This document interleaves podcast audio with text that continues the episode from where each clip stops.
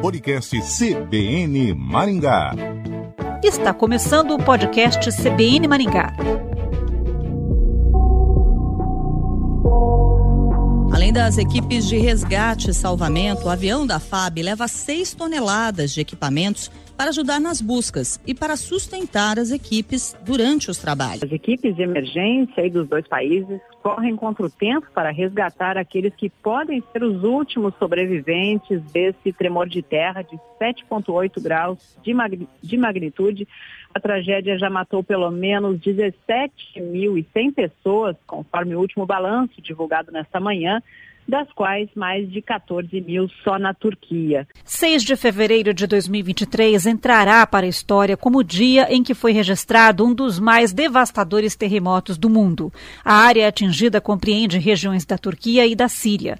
Quatro dias depois, as buscas por sobreviventes continuam e o número de mortos aumenta a cada momento. O tremor alcançou um raio de 250 quilômetros de extensão e teve pelo menos 90 réplicas.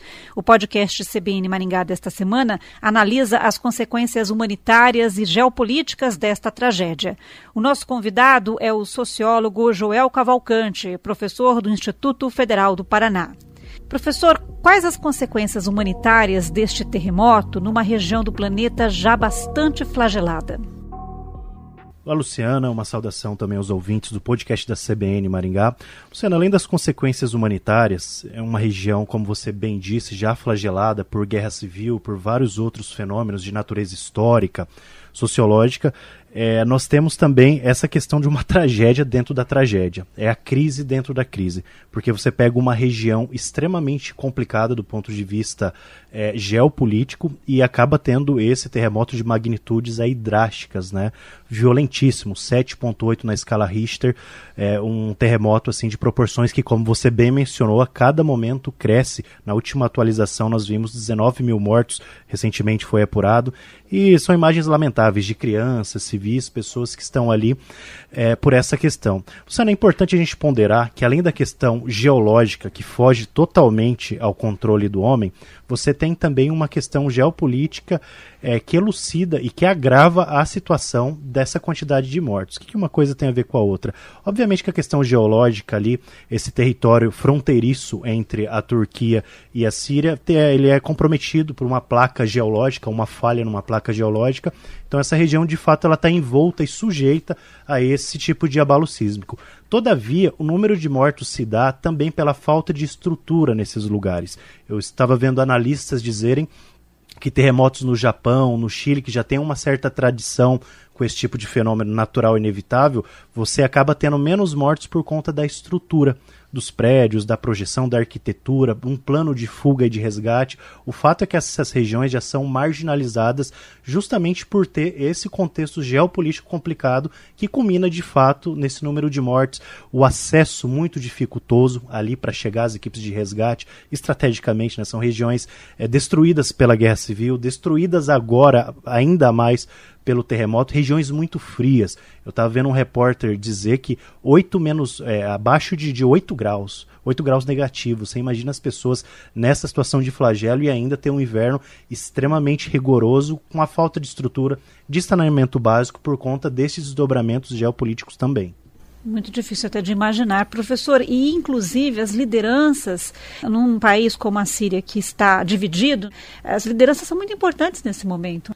Sem dúvida. A gente já falou em outro momento aqui, Luciana, que as lideranças emergem nos momentos de calamidade pública, os grandes líderes políticos, estadistas, e não foi o que está acontecendo, muito pelo contrário. A Síria vive uma guerra civil há 12 anos, desde 2011. É, quando você tem aquele contexto das primaveras árabes, onde vários países ali do Oriente Médio, os jovens se organizam pelas redes sociais e vão às ruas e derrubaram regimes. Todavia, o regime da Síria foi um ponto fora da curva, porque teve uma repressão totalmente violenta do Bashar al-Assad, que é o, o, presidente, o ditador, na verdade, um ditador extremamente sanguinário, que reprimiu com veemência esses protestos da, da Primavera Árabe. E o fato, Luciana, que nós estamos lá, a Síria está há 12 anos numa guerra civil, o que culmina numa inflação, é considerada um párea internacional, sofre esse isolamento da comunidade internacional e sem falar também para amalgamar mais ainda essa problemática social, é, nessa região fronteiriça, por uma triste coincidência, vive um povo já flagelado que é o povo curdo.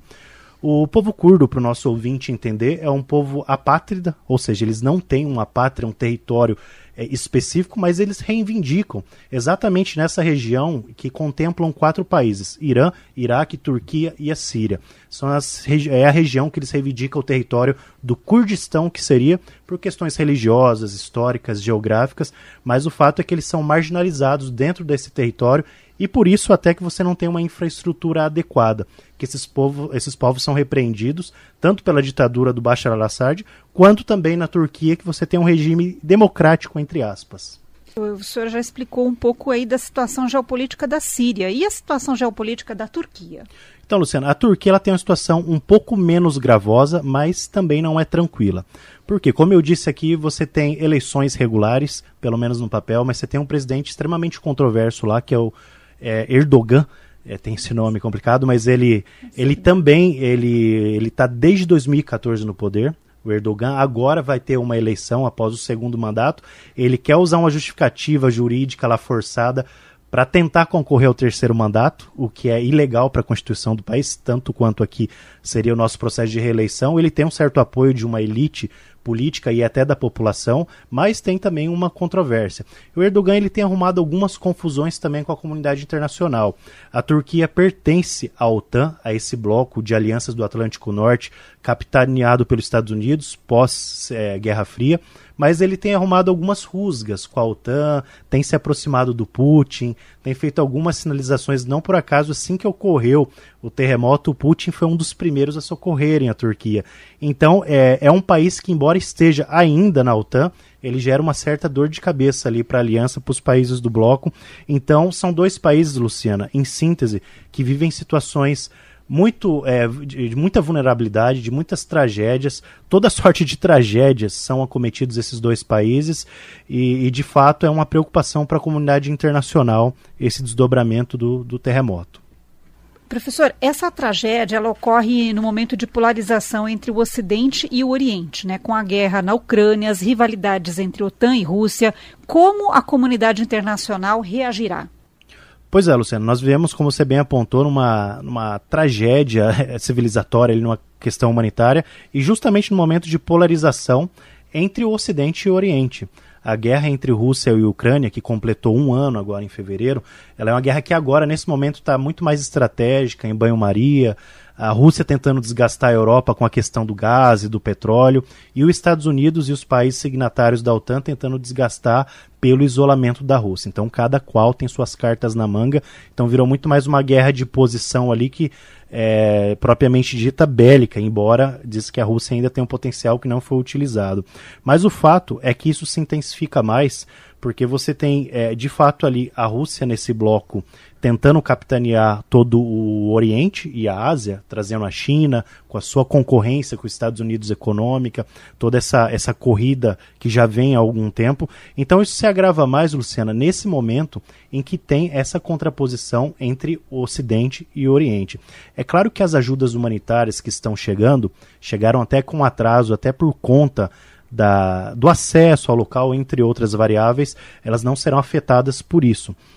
Mas o fato é que esse isolamento internacional da Síria e da Turquia também é, acaba acarretando também um ingrediente a mais nessa guerra fria, digamos assim, entre Oriente e Ocidente.